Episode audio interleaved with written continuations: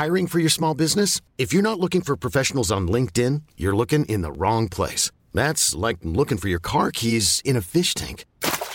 LinkedIn helps you hire professionals you can't find anywhere else, even those who aren't actively searching for a new job but might be open to the perfect role. In a given month, over 70% of LinkedIn users don't even visit other leading job sites. So start looking in the right place. With LinkedIn, you can hire professionals like a professional. Post your free job on linkedin.com slash achieve today.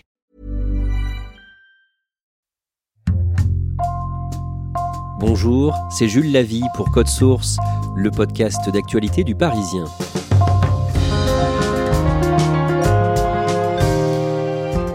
Jugé pour 56 viols, tentatives de viol et agressions sexuelles, Dino Scala, 61 ans, a été reconnu coupable dans 54 de ces 56 affaires.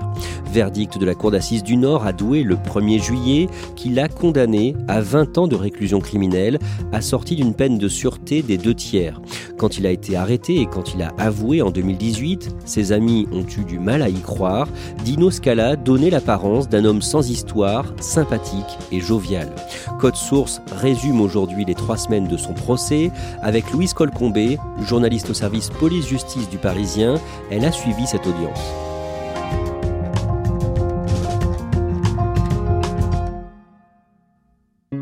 Louise Colcombé, cette affaire commence comme un cold case, une affaire non élucidée, dans le département du Nord, près de la frontière avec la Belgique, dans plusieurs communes autour de la rivière de la Sambre. Un violeur en série sévit depuis des dizaines d'années. Les policiers sont à la recherche d'un homme qui euh, agit euh, au petit matin, souvent quand il fait nuit, et qui agresse des femmes euh, en leur serrant le cou avec un, foulard, avec les mains, et qui le plus souvent, en fait, soit les viole ou en tout cas leur touche la poitrine. C'est un homme qui prend beaucoup de précautions puisqu'il les agresse par derrière. Certaines tombent dans les vapes d'ailleurs, elles, elles sont aussi face contre terre souvent, donc elles ne le voient pas. Et il disparaît aussi vite qu'il est apparu. On a comme ça des dizaines de plaintes qui vont être déposé dans les commissariats de la région sans qu'on arrive euh, du tout à avoir le, moindre indice sur cet homme même si au fil des années, avec les progrès scientifiques, il va y avoir un ADN qui va être euh, prélevé à plusieurs reprises et rentré dans la base, mais euh, le propriétaire de cet ADN est alors inconnu. Après une pause de 6 ans, pause surprenante dans cette série criminelle entre 2012 et 2018, le violeur de la Sambre frappe à nouveau le 5 février 2018 en Belgique, à Erqueline. Sa nouvelle victime est une adolescente. C'est une jeune lycéenne qui en fait vit en France mais euh, va au lycée de l'autre côté de la frontière. Ce matin-là, elle prend un raccourci pour arriver euh, prendre son bus scolaire à la, à la gare euh, d'Arqueline et donc elle longe les voies ferrées. On est au petit matin, vraiment il fait nuit et elle voit une ombre et, elle est agrippée par derrière elle aussi. L'homme la traîne près d'un arbre à l'abri des éventuels regards. Il lui a caressé la poitrine et puis finalement bah, il la laisse partir et là elle va alerter immédiatement le chauffeur du bus, la police, etc. Et là, euh, la chance que vont avoir les enquêteurs, enfin, c'est que euh, sur le parking proche de la gare, euh, il y avait une vidéosurveillance. Et donc, ils vont pouvoir voir un homme assis dans cette voiture qui semble attendre quelque chose. Ils vont relever le modèle de la voiture et trois lettres sur la plaque d'immatriculation. Grâce à ce témoignage et à ces images de vidéosurveillance, la voiture potentielle du violeur, une 206, est retrouvée et un suspect est arrêté quelques semaines plus tard, le 26 février. Il s'appelle Dino Scala, il a la cinquantaine et c'est un père de famille, a priori sans histoire. C'est un homme qui est inconnu des services de police, pas de casier, c'est surtout euh, le père euh, hyper investi auprès de ses enfants. Bon, il a eu une première famille, il s'est pas occupé de ses enfants, il avait divorcé de sa femme, mais sa seconde euh, famille, ses enfants l'adorent. C'est l'ouvrier modèle qui travaille bien, qui apprécie de ses collègues, toujours la petite blague à la machine à café. C'est aussi l'entraîneur de foot, président du club, qui se démène. Enfin, c'est vraiment quelqu'un dont personne n'aurait pu soupçonner qu'il était le fameux violeur de la Sambre. Le procès de Dino Scala s'ouvre le vendredi 10 juin à Douai dans le département du Nord. Vous allez suivre l'audience pour le Parisien Louis Colcombé. Dino Scala est accusé de 56 agressions sexuelles, viols ou tentatives de viol. Il est comment cet homme quand vous le voyez dans le box des accusés pour la première fois? Euh, le premier choc, il est, effectivement visuel. On voit quelqu'un qui a aujourd'hui 61 ans, les cheveux grisonnants, avec la peau un peu flétrie, qui a perdu du poids. Et puis il a les traits du visage tirés, il a cette bouche un peu qui tombe en U avec une espèce de lèvres proéminente. Puis un petit regard en coin par moment quand il tourne les yeux vers la salle avec ses petits yeux euh, vraiment dans le coin. Euh, c'est la première impression qu'il donne comme ça. C'est pas très rassurant, en tout cas jusqu'à ce qu'il ouvre la bouche et qu'il prononce ses premiers mots. Il s'exprime euh, très clairement, très posément. Il essaie de faire des efforts. Souvent, il s'excuse d'être maladroit, de ne pas employer les bons mots.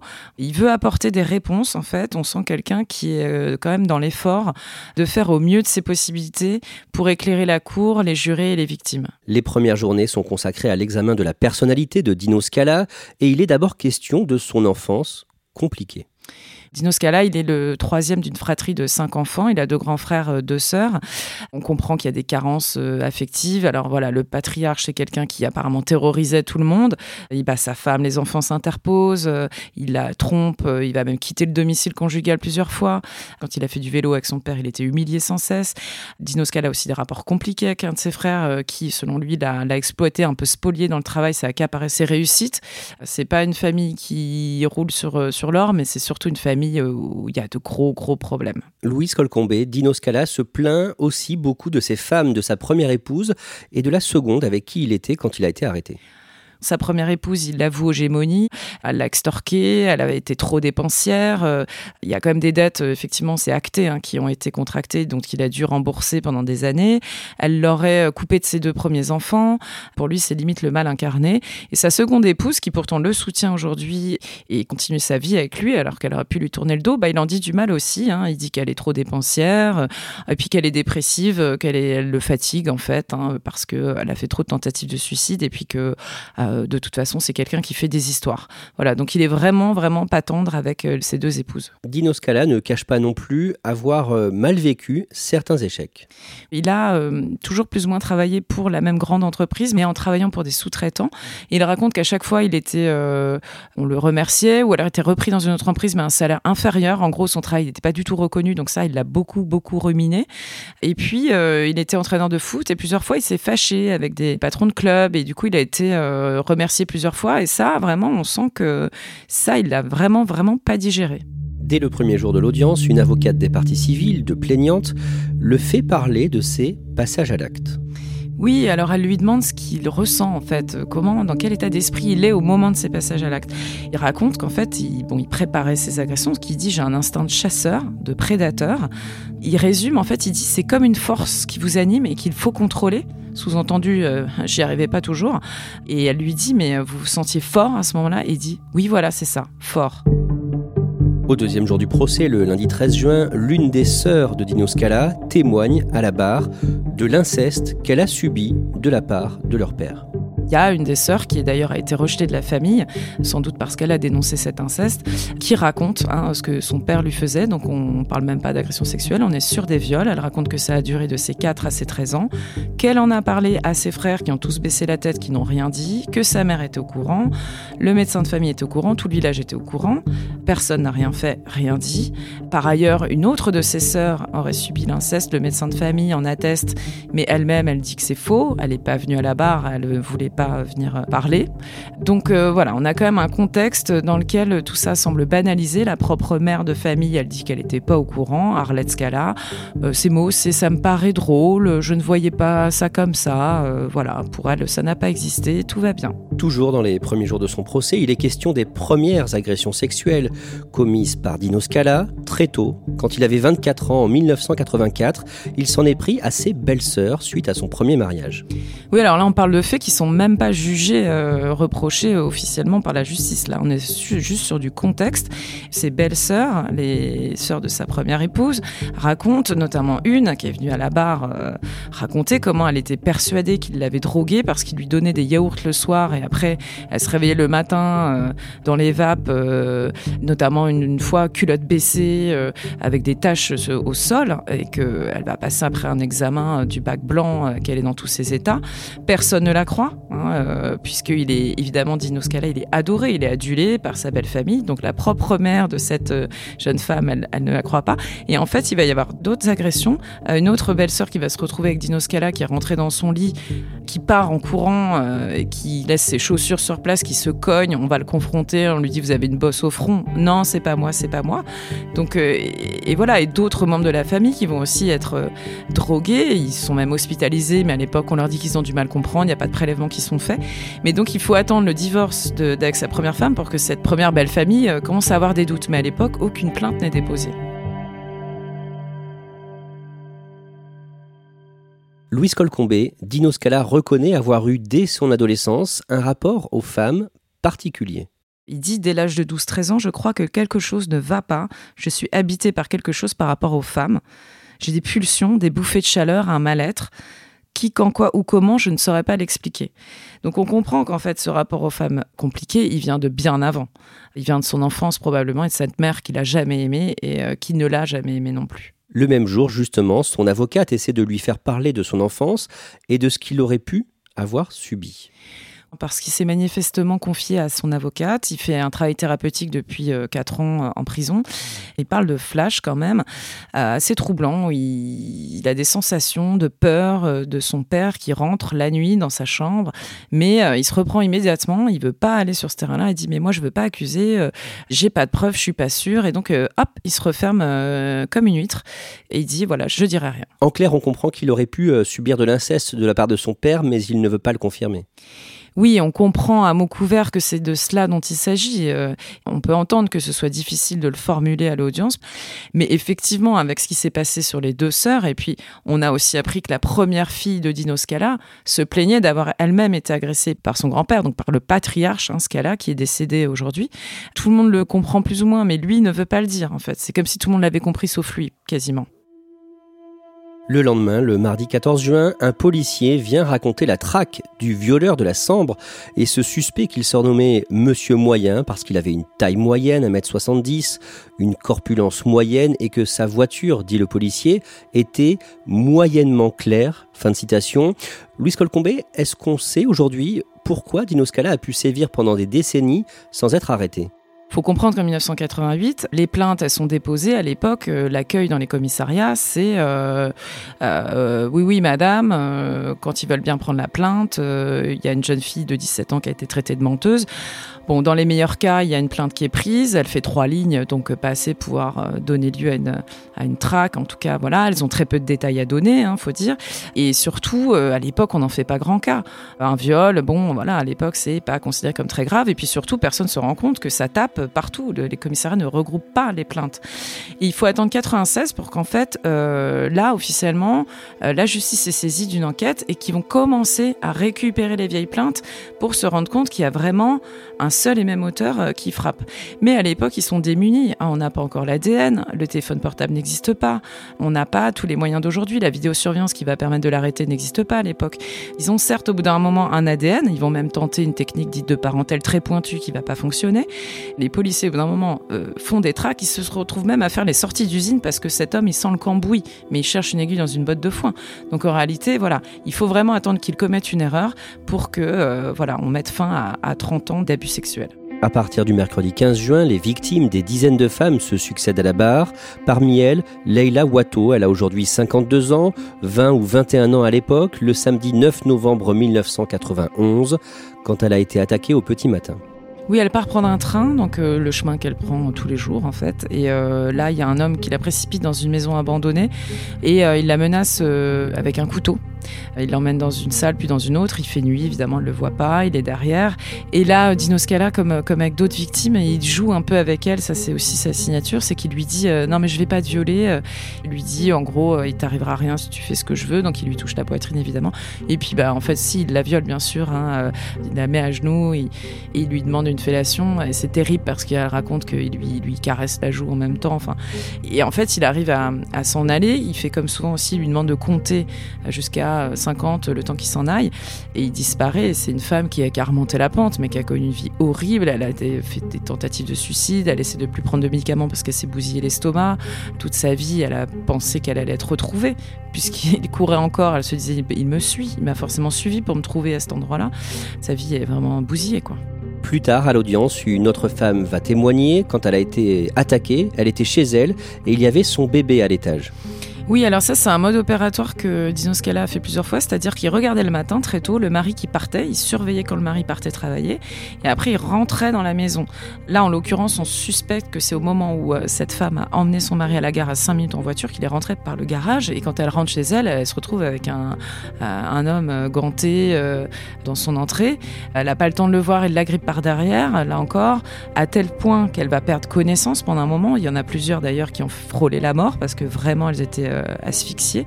Elle se réveille dans la salle de bain. Euh, il lui dit je vais te violer, puis non. En fait, il discute avec elle et puis c'est euh, à un moment, elle lui parle de quelque chose et euh, il fond en larmes dans ses bras. Elle raconte J'ai vu deux personnes en fait, comme si d'un seul coup il avait changé.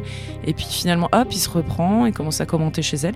Il sort chez elle, puis il va rester sur le perron pendant trois quarts d'heure. Donc elle, elle est terrorisée, elle, n'ose même pas appeler la police.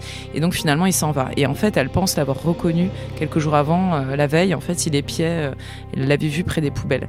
Et là, pareil, avec un traumatisme pendant des années hein, qu'elle a transmis à ses enfants, elle continue à traquer ses enfants, elle a peur, elle surprotège. Voilà, là encore, une vie qui a été complètement euh, chamboulé par ce qui est arrivé.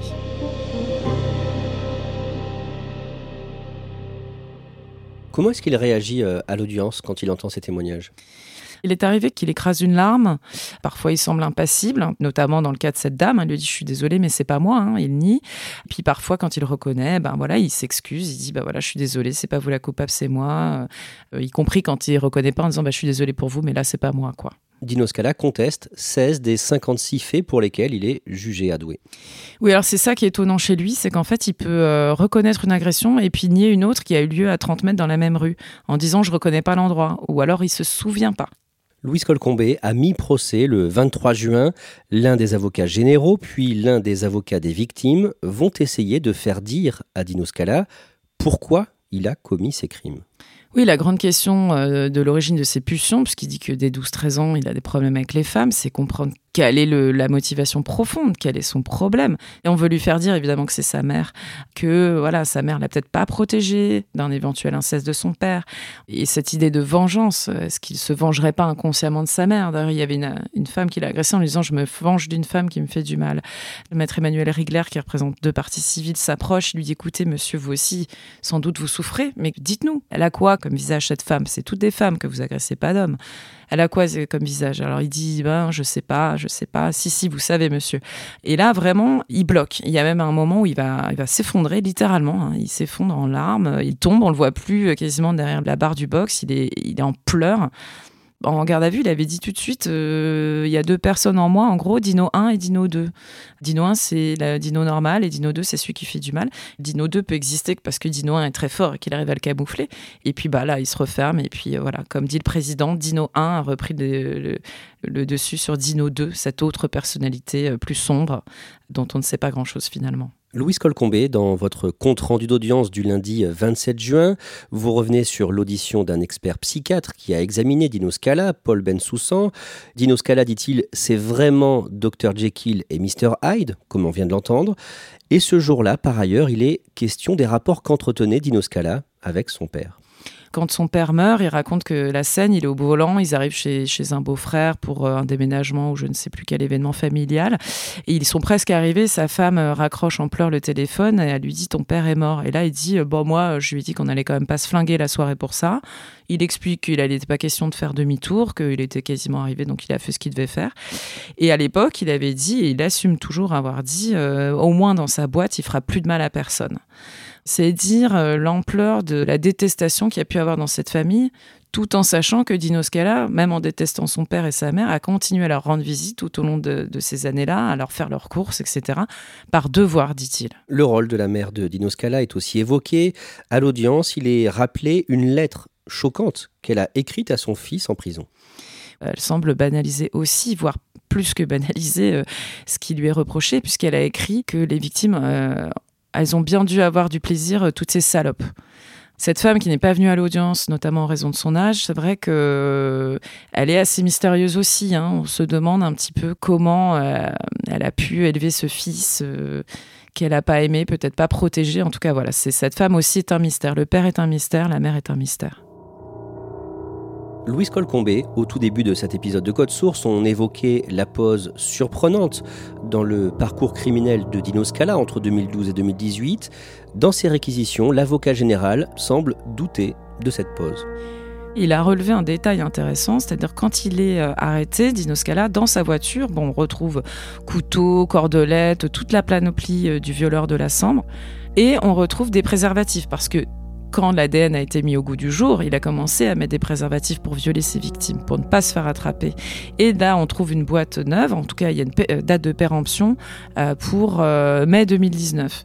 L'avocat général, il a fait ses recherches et il s'est rendu compte qu'un préservatif était vendu avec une date de péremption de 5 ans. Donc ça veut nécessairement dire qu'il a acheté ses préservatifs maximum en 2014. Alors pourquoi faire? Dino Scala dit oui pour une éventuelle rencontre. Ah oui, et ou oui, c'est vrai, peut-être pour une, une éventuelle agression. Donc ça laisse supposer qu'on a peut-être des femmes qui ont été agressées qui n'ont pas déposé plainte, ou les plaintes n'ont pas été rapprochées parce qu'on n'est pas dans la zone géographique.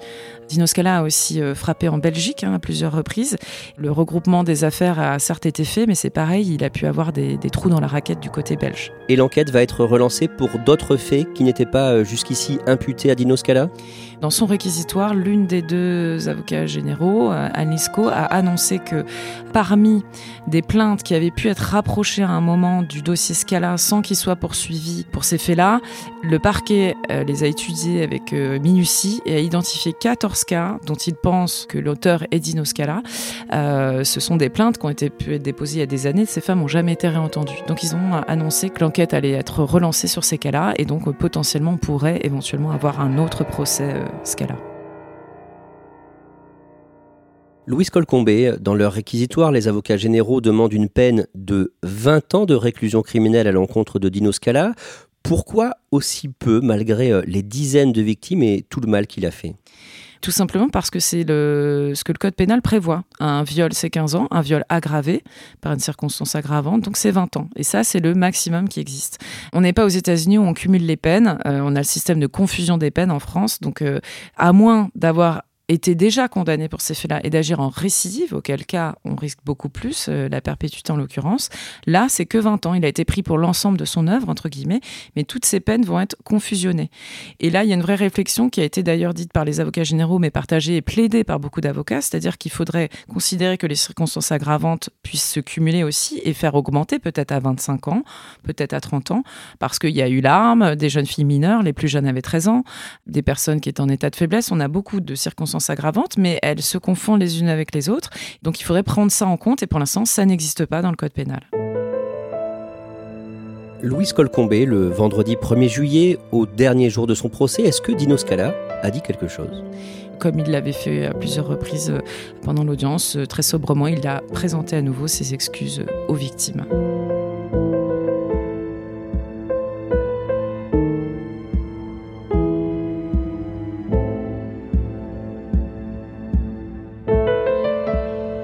Et la Cour d'assises du Nord a rendu son verdict dans l'après-midi.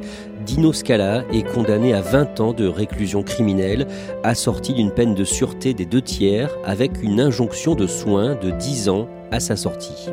Merci Louise Colcombé. Cet épisode de Code Source a été produit par Raphaël Pueyo, Thibault Lambert et Lola Sotti. Réalisation Julien Moncouquiole. Code Source est le podcast d'actualité du Parisien, un nouvel épisode chaque soir de la semaine. Pour n'en rater aucun, n'oubliez pas de vous abonner sur votre application audio préférée. Vous pouvez nous contacter sur Twitter, at Code Source, ou nous écrire source at leparisien.fr.